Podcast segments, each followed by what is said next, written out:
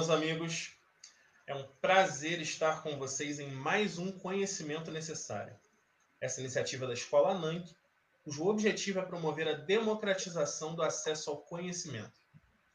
Antes de tudo, eu peço a você que se inscreva no nosso canal, ative o sininho das notificações e interaja com esse vídeo. Curta, comente, compartilhe, deixe suas impressões. A sua opinião é muito importante para nós. Apresentando esse programa comigo, meu amigo Roger Ribeiro. Boa noite, Eduardo. Boa noite a você que nos assiste. Eu estou muito alegre, muito contente em iniciar essa entrevista hoje, em que a minha amiga Priscila Mello vai comentar um pouquinho do trabalho dela com capacitação de professores nesse momento agora de ensino remoto. Ela que toca o canal Prigel, que eu aconselho a todos deem um pulinho aí na descrição, tem o link do canal, tem o link do Instagram. Vale muito a pena conhecer o trabalho da Priscila. Para você que é docente, independente da disciplina, para você que é um curioso em geografia, para você que tem dúvidas em geografia, o canal dela é um canal onde você pode conhecer coisas fantásticas, pode tirar dúvidas também, ou seja, desde o curioso ao profissional, vale muito a pena conhecer o Prigel e o link está aí na descrição. Pois bem, Luiz Eduardo, nossa convidada de hoje, professora Priscila Mello, é graduada pela Universidade do Estado do Rio de Janeiro, na Faculdade de Formação de Professores, graduação em Geografia. Ela é especialista pela mesma instituição e mestre pela Pontifícia Universidade Católica do Rio de Janeiro, a PUC-Rio. Tem uma experiência muito interessante, ela é professora da Secretaria de Estado de Educação do Rio de Janeiro e também da Secretaria Municipal da Prefeitura de Duque de Caxias, uma cidade também no estado do Rio de Janeiro. Priscila, é muito bom ter você aqui com a gente. Você tem um conteúdo que é fantástico, um canal meteórico e há uma série de dúvidas que eu estava guardando para tirar com essa entrevista. Estou muito ansioso para te questionar algumas coisinhas. Seja bem-vinda. Obrigada, obrigada a vocês dois pelo convite. É uma honra estar aqui com vocês. Estava também ansiosa por essa entrevista. Uma felicidade grande estar aqui com vocês. Luiz, é contigo. Priscila, para a gente começar, eu queria que você falasse um pouco sobre as dificuldades que você presenciou seus colegas docentes tendo em relação à, à metodologia a ser aplicada nesse contexto, né? Pensando o seu trabalho com o YouTube, com essas tecnologias que possibilitam um acesso mais simples aos conteúdos educacionais. Eu queria que você falasse um pouco para a gente sobre isso. Então, vou começar falando dessas dificuldades, que realmente foi um susto onde os educadores do Brasil tiveram, do mundo, né? Mas no Brasil, especificamente, porque não, há uma, não havia uma formação para esse tipo de realidade. Então, foi um susto. Acho que, a princípio, a primeira dificuldade foi a aceitação do professor à nova realidade. Muitos estavam acreditando que vai passar rápido, a gente não precisa se envolver com o ensino remoto. Só que aí o tempo foi passando, foi percebendo que não ia passar rápido e era uma realidade. Muitos com medo de, ao entrar no ensino remoto, dar uma carta branca para a educação à distância, na educação básica, e muitos também com medo da realidade digital. Então, essa é a principal dificuldade que eu tenho percebido, essa dificuldade em lidar com o meio digital de forma natural. Né? Não há essa naturalidade, até porque nós somos, muitos de nós, professores, somos analógicos, somos da era analógica. Eu sou da década de 80, professores mais antigos ou mais, mais jovens, não, mas mais antigos têm essa dificuldade com a era digital, né? Então, é, logo nas primeiras semanas havia essa resistência. Quando os professores começaram a buscar essa, estou falando né, do meu círculo de amizade, começaram a buscar essas novas tecnologias para se inserir, porque o professor no Brasil é criativo, é polivalente, ele quer aprender, ele quer trazer o melhor para o aluno, então, eu comecei a entrar em contato com meus amigos mais próximos, só que a demanda começou a ficar muito castigante. Eu cheguei a fazer seis videoconferências em horários diferentes no mesmo dia, com professores diferentes, para explicar, por exemplo, como é, montar um formulário com correção automática lá no Google Classroom, que é o que a gente usa no Estado, como o Roger sabe. E aí, nesse momento, eu percebi essa demanda muito grande e resolvi fazer um vídeo tutorial explicando como utilizar o Google Formulário. Isso se espalhou de uma forma muito interessante, porque um professor foi passando para outro, professor foi passando para outro, e eu comecei a perceber que era interessante eu compartilhar o que eu sabia. Então, eu comecei a colocar tudo o que eu sabia no meu canal. Eu criei o canal para isso e comecei a colocar no meu canal para auxiliar meus colegas de trabalho. Foi se espalhando a situação, né? E foi trazendo um retorno muito gostoso, porque é, muita gente entrava para falar: Poxa, está me ajudando, eu estou conseguindo realizar um trabalho melhor com os meus alunos. Isso é gratificante, porque o objetivo final é o aluno. E também para ter um contato mais próximo com o meu aluno, porque nas primeiras semanas eu colocava para eles vídeos que eu encontrava na internet, vídeos muito bons, inclusive, só que muito vídeo focado para o vestibular, né, para o Enem. E eu trabalho com a realidade do sexto, sétimo, oitavo ano, nível fundamental 2. Então, eu comecei a ter necessidade de adaptar a linguagem para eles. E imprimir o meu jeito de dar aula, que de alguma forma teve um resultado positivo, porque depois que eu comecei a fazer vídeo para os meus alunos de geografia, eles começaram a ter um retorno melhor. Então, eles começaram a me procurar, ter um feedback, e eu comecei por esse caminho. Então, o canal, na verdade, ele tem dois vieses, né? tem dois caminhos. Tem o caminho da geografia, que é para os alunos, para as pessoas que querem conhecer sobre geografia, e o caminho onde eu compartilho tudo que eu sei com os professores desse Brasil aí.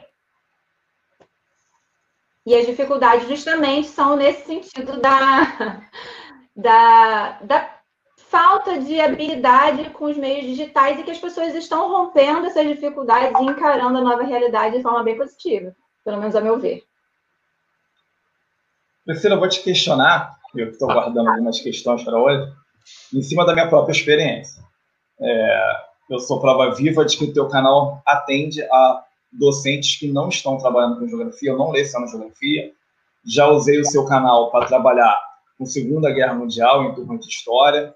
Já usei o seu canal para trabalhar com ética em Aristóteles com turmas de filosofia.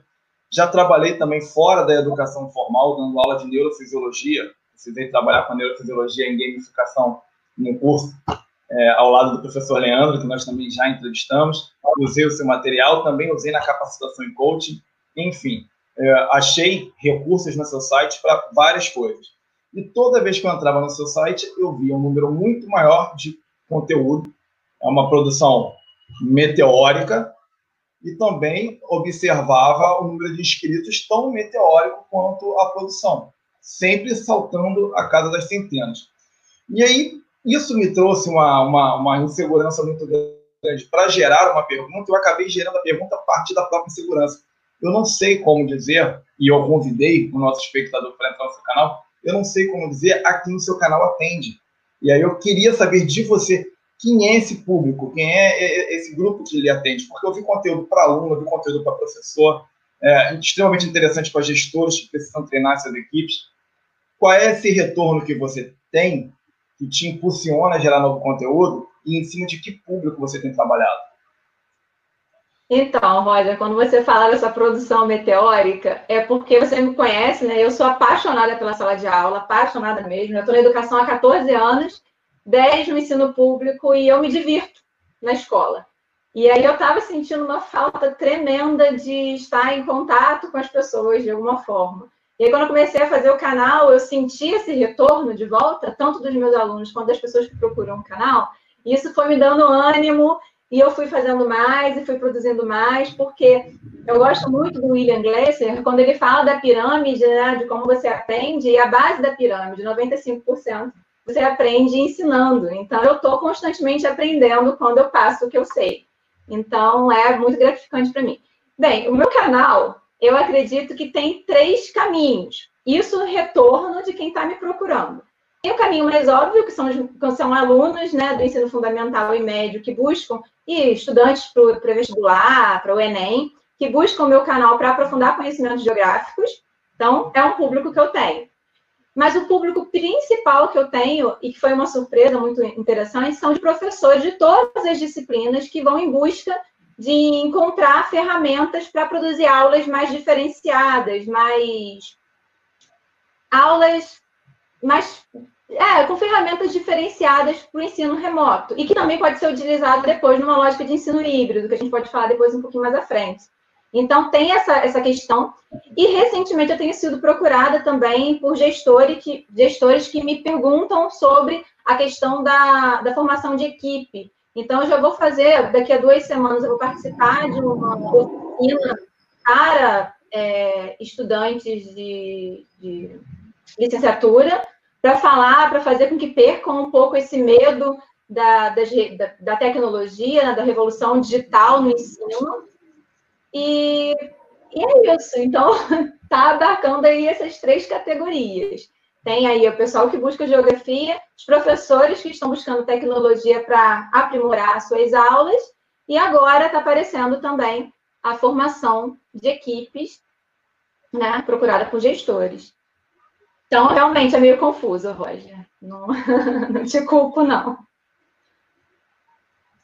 Priscila, para nós que somos leigos, e, e falo de nós porque sou psicólogo e também não estou tão adaptado a essas tecnologias, estou começando a me adaptar agora. Dos nossos espectadores e até mesmo, com todo respeito, dos professores que são seu público-alvo, acabam sendo seu público-alvo, de certa forma, pelas dificuldades de lidar com esse conteúdo, né? com essas ferramentas. Eu queria saber de você quais benefícios o YouTube traz para propagação desse conhecimento, para propagação dessas ferramentas de ensino. Então, Luiz, o YouTube é o mundo, né? Hoje em dia você encontra qualquer coisa no YouTube. Você quer aprender a lixar uma madeira específica para colocar um verniz, você encontra alguém te explicando como fazer aquilo. Por ser o mundo, tem muitos benefícios, você descobre muita coisa no YouTube, mas também tem alguns perigos. Ao fazer uma pesquisa no YouTube, você tem que ter um olhar né, mais qualitativo, crítico, para você buscar a informação correta ali. De qualquer maneira, o YouTube ele traz um benefício muito interessante, que é o fato de, de ser uma, um produto em vídeo. Então, a pessoa que quer aprender determinada coisa, ela tem o benefício de retornar o vídeo, de repetir, de assistir mais tarde, de assistir de novo, de avançar se já sabe aquele conteúdo. Então, acaba que a pessoa que está em casa aprendendo, ela consegue aprender no tempo dela. Coisa que às vezes fica um pouco deficiente na sala de aula, porque é, é, apesar da gente tentar personificar a educação o tempo todo, né, com a ideia lá de que existem inteligências múltiplas, é, como diz Gardner, é, acaba tendo um padrão e que retornar e voltar naquele conhecimento pode vir ser um pouco complicado. E o YouTube permite que você veja, reveja várias vezes. Então, eu acredito que é uma ferramenta muito interessante e é uma ferramenta. Por que, que eu falo isso? Eu já fui muito sacaneada por alguns colegas meus que falam assim: nossa, mas você virou youtuber. Eu assim, não, não virei youtuber. Eu continuo sendo uma professora, uma educadora, que estou simplesmente utilizando dessa ferramenta para chegar mais perto do meu aluno. Assim como vários educadores e professores descobriram o YouTube durante a pandemia. Então, durante uma tragédia, que, foi, que é a pandemia, muitas pessoas se redescobriram e descobriram mais uma ferramenta. Então, o YouTube é uma ferramenta muito interessante de pesquisa, tem que se fazer de forma qualitativa para chegar no lugar certo. E acho que eu respondi, né? Essa pergunta. Também acredito que sim, Priscila. Você falou aí sobre professores que estão se redescobrindo e, descobrindo uma ferramenta, mas também tem muita gente que está descobrindo um vocabulário. Ah, na entrevista com o Leandro, eu aconselho também que os nossos espectadores deem um pulinho na descrição para ver o link na entrevista, algumas palavras surgiram que a mim, por exemplo, não eram é, familiares. E desde então tenho escutado bastante, mas ainda assim é, não me parece estar tão naturalizado entre a categoria. Uma delas você acabou de tratar, que é de ensino híbrido, e outras, outras, é, outros termos aparecem também como metodologia ativa né, em educação. São coisas que têm gerado assim, uma, uma série de dúvidas entre pessoas que eu conheço, uh, entre pessoas que eu tenho entrado em contato né, pelas mídias e também fortemente em mim, que também sou um docente. E eu queria que você falasse um pouco sobre esses dois conceitos, ensino híbrido, metodologia ativa em educação, e como é que o teu canal ele se articula com esses dois conceitos. O que, que você tem no seu canal é, que está relacionado a esses dois conceitos tão, tão não, não, não, novos, né, mas que agora começam a se popularizar com um pouco mais de força. Sim. Gente, eu sou apaixonada pelas metodologias ativas, aplico as metodologias ativas desde que eu entrei na educação. E ao conhecer as metodologias ativas, eu percebo que muita gente aplica, mesmo sem conhecer o conceito em si, né? É uma forma de você olhar o aluno como um ser ativo, como um ser autônomo, como um ser responsável pelo seu processo de aprendizagem. Então, as metodologias ativas, elas vão de encontro com as metodologias tradicionais, com, o ensino tradicional. No ensino tradicional, o aluno é visto como um receptor, aquele passarinho que fica com a boquinha aberta, recebendo tudo que é mastigado pelo professor e cospe dentro daquela boquinha ali. Nossa, péssima analogia. Mas no ensino tradicional é isso. O professor é o grande, né, o grande, grande transmissor do conhecimento e o aluno é um ser passivo que só recebe. Com as metodologias ativas, a gente passa a ver o aluno como não o passarinho que vai ficar com a boca aberta recebendo aquele, né, aquilo que o professor ali despeja, mas como um ser que pode levantar do ninho, bater asas e voar. Então, é, produzir práticas de ensino baseadas nas metodologias ativas é produzir, né, é, é, trabalhar com alunos que são ativos, produzir um ensino onde o aluno seja autônomo, ativo, que possa bater asas e voar, se tornar no futuro um profissional polivalente, autônomo, com, com autoestima, então, as metodologias ativas elas vão em torno disso. O professor se torna aquele mediador de grande importância. Sem a mediação do professor, tudo né, ficaria muito mais complicado, mas ele não é um ser detentor de toda a razão. Então, as metodologias ativas elas têm vários braços.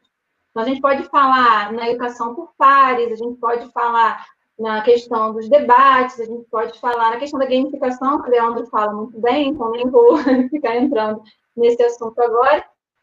Existem outras tantas coisas que a gente pode falar nas metodologias ativas. Até porque quando se fala em metodologia ativa, se fala em diversidade, se fala em personificação da educação, se fala em inteligências múltiplas, né? Como eu tinha falado antes do Gardner.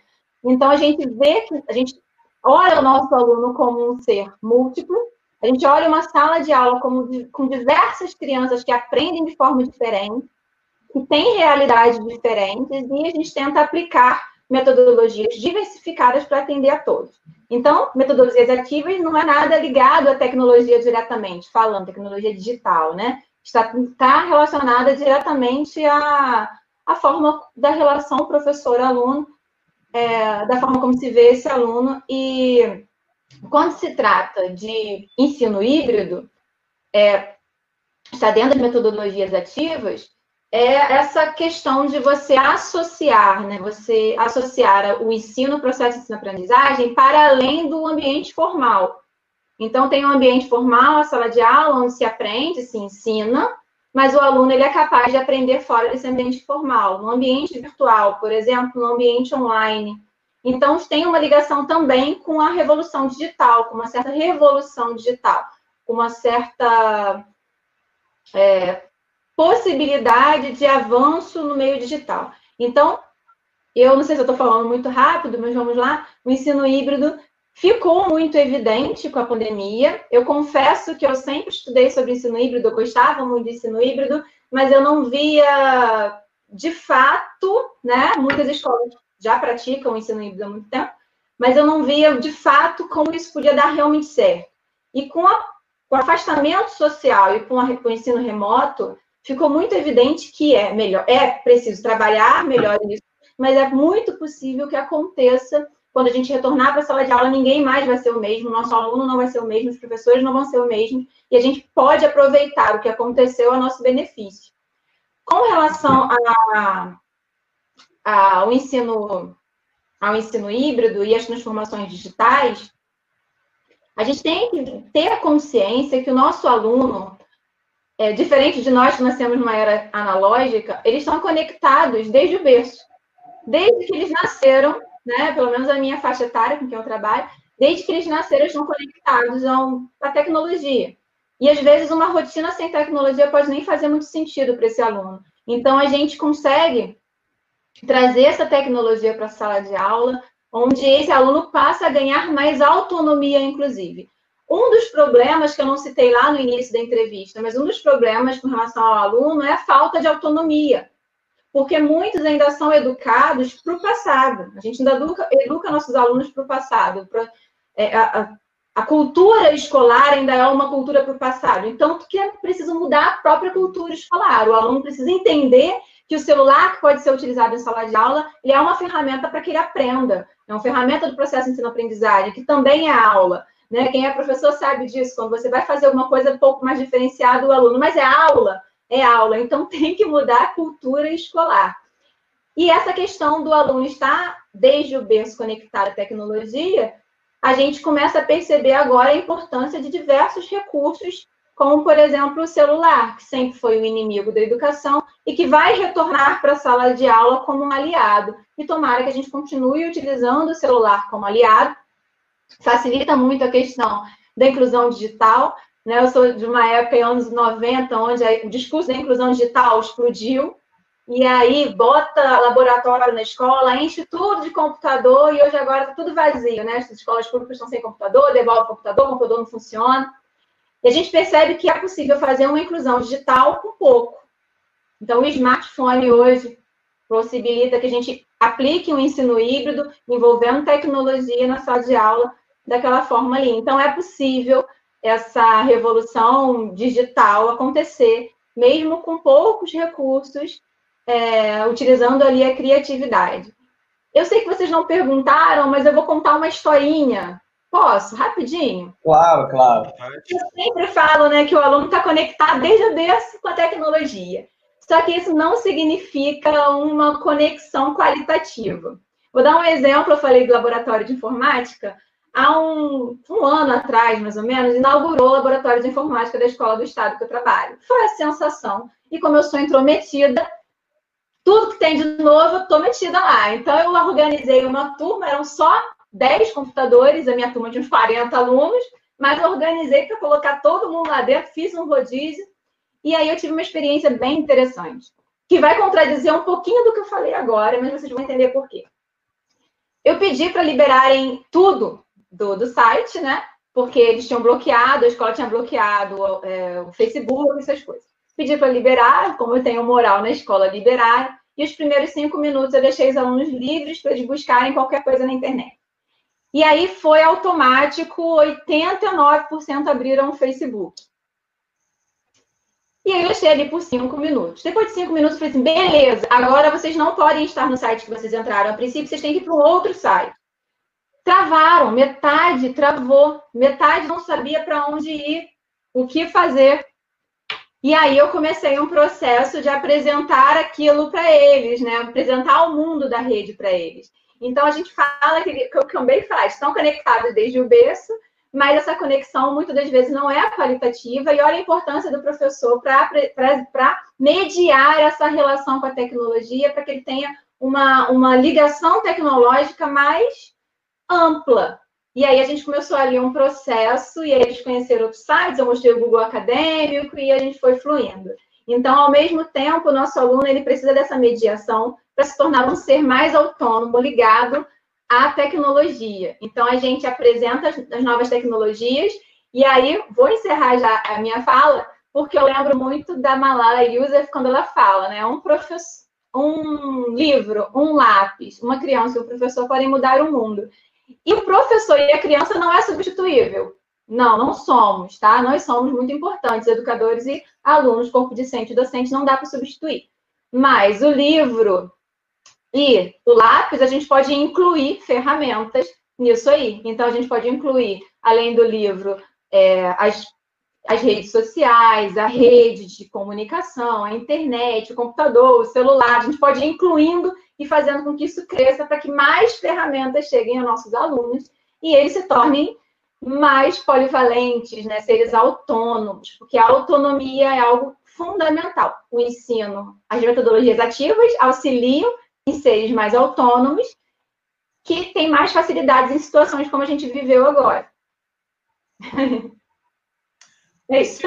É, nem sempre a gente tem no YouTube condições adequadas à aquisição de novos conhecimentos, de novas capacidades, né? Entretanto, esse seu programa e essa sua iniciativa é um achado. A gente tem que levar isso em consideração.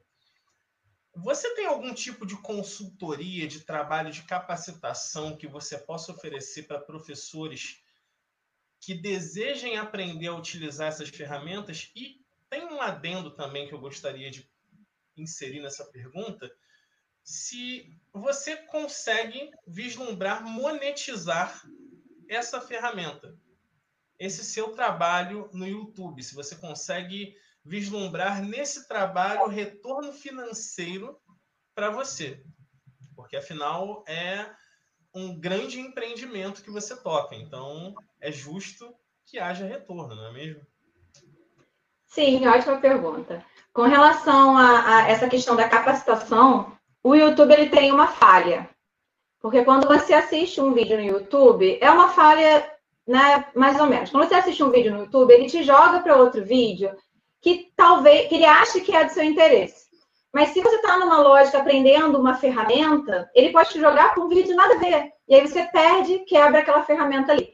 Eu percebi isso num pequeno cursinho que eu fiz lá no canal, que era sobre PowerPoint, a pedido de uma amiga que disse que não sabia mexer no PowerPoint, que estava desesperada, queria fazer os slides. Então, eu fiz um, um cursinho em três vídeos ensinando a mexer no PowerPoint, né? Três passos lá. E aí eu percebo isso, a pessoa assiste o primeiro vídeo e automaticamente o YouTube joga para outro lugar e a pessoa fica, uh, meio perdida.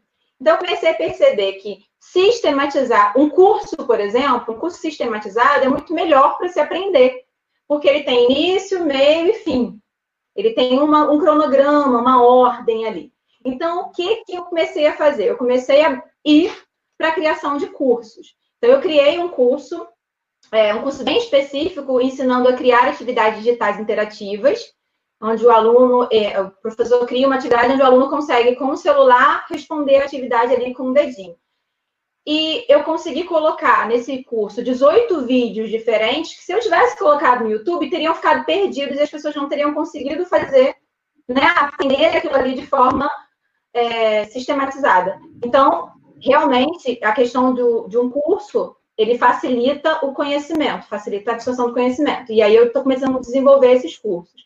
E a questão da monetização é fundamental, porque é trabalho, né? Eu tenho trabalhado, inclusive, muito mais em casa, né, nesse trabalho, do que antes. Então, é possível, inclusive, eu estou começando a desenvolver, está no papel ainda, vou colocar na prática, orientação para que os professores consigam monetizar esse trabalho deles de fato.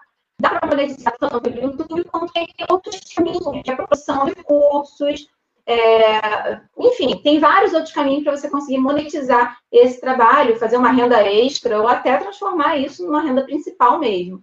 Então, são possibilidades e, e eu acho, como você falou, muito, muito importante, né? Nós estamos no ensino porque amamos, mas ninguém vive do amor apenas, né? A gente, os professores precisam comer.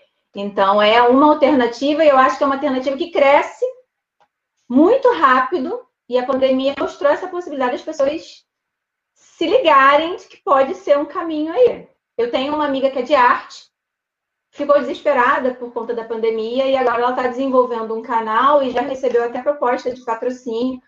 É, e aí é uma possibilidade não só para os educadores, para as pessoas que têm o que ensinar, o que mostrar, fazer com que o YouTube seja também, né, é mas cada vez mais um ambiente de informações boas, informações úteis, né? Não só a gente quebrando melancia destruindo melancia, como meu filho estava vendo agora há pouco. Priscila, infelizmente nosso tempo está chegando ao final. A nossa entrevista é limitada. É, é o momento em que a gente comumente pede para que o entrevistado traga as considerações finais, mas eu hoje eu quero explorar e aproveitar que eu estou aqui com uma professora de geografia que está inserida nesse universo em que professores estão repensando a carreira, estão tendo que aprender coisas novas para atuar na docência, estão tendo que aprender coisas novas para fazer com que essa experiência docente lhe possibilite outros ganhos que não é exatamente aquele ganho tradicional da sala de aula. Uh, nós comentamos aqui também sobre inclusão digital, nós comentamos aqui sobre uma, uma série de questões que estão envolvendo nesse momento, mas principalmente também comentamos sobre o distanciamento social e o caos que ele está trazendo para a nossa sociedade. Então, eu queria pedir que nessas considerações finais você colocasse ah, o seu conhecimento e o seu posicionamento sobre isso tudo que os professores estão vivendo e, obviamente, os alunos, as famílias e toda a comunidade escolar do mundo inteiro. É, vamos lá, não está sendo um momento fácil, né? É, o que perde no ensino remoto muito é esse contato humano, né? Poder estar próximo das pessoas. As pessoas estão com uma carência muito grande desse contato humano. E a realidade, é, até a realidade da, das relações sociais, elas vão mudando com, relação, com, a, com a pandemia, com o distanciamento social é, eu não poderia deixar de falar, existe um. Nem tudo são flores, né? Existe um problema muito sério com relação ao acesso à, inform... à internet no Brasil. As redes de internet não chegam até todos, então tem muita gente de fora da... desse processo todo. Então, há uma necessidade muito grande de ampliação das redes de, de internet. Né? Acredito que políticas públicas poderiam resolver isso de forma bem bem efetiva. E,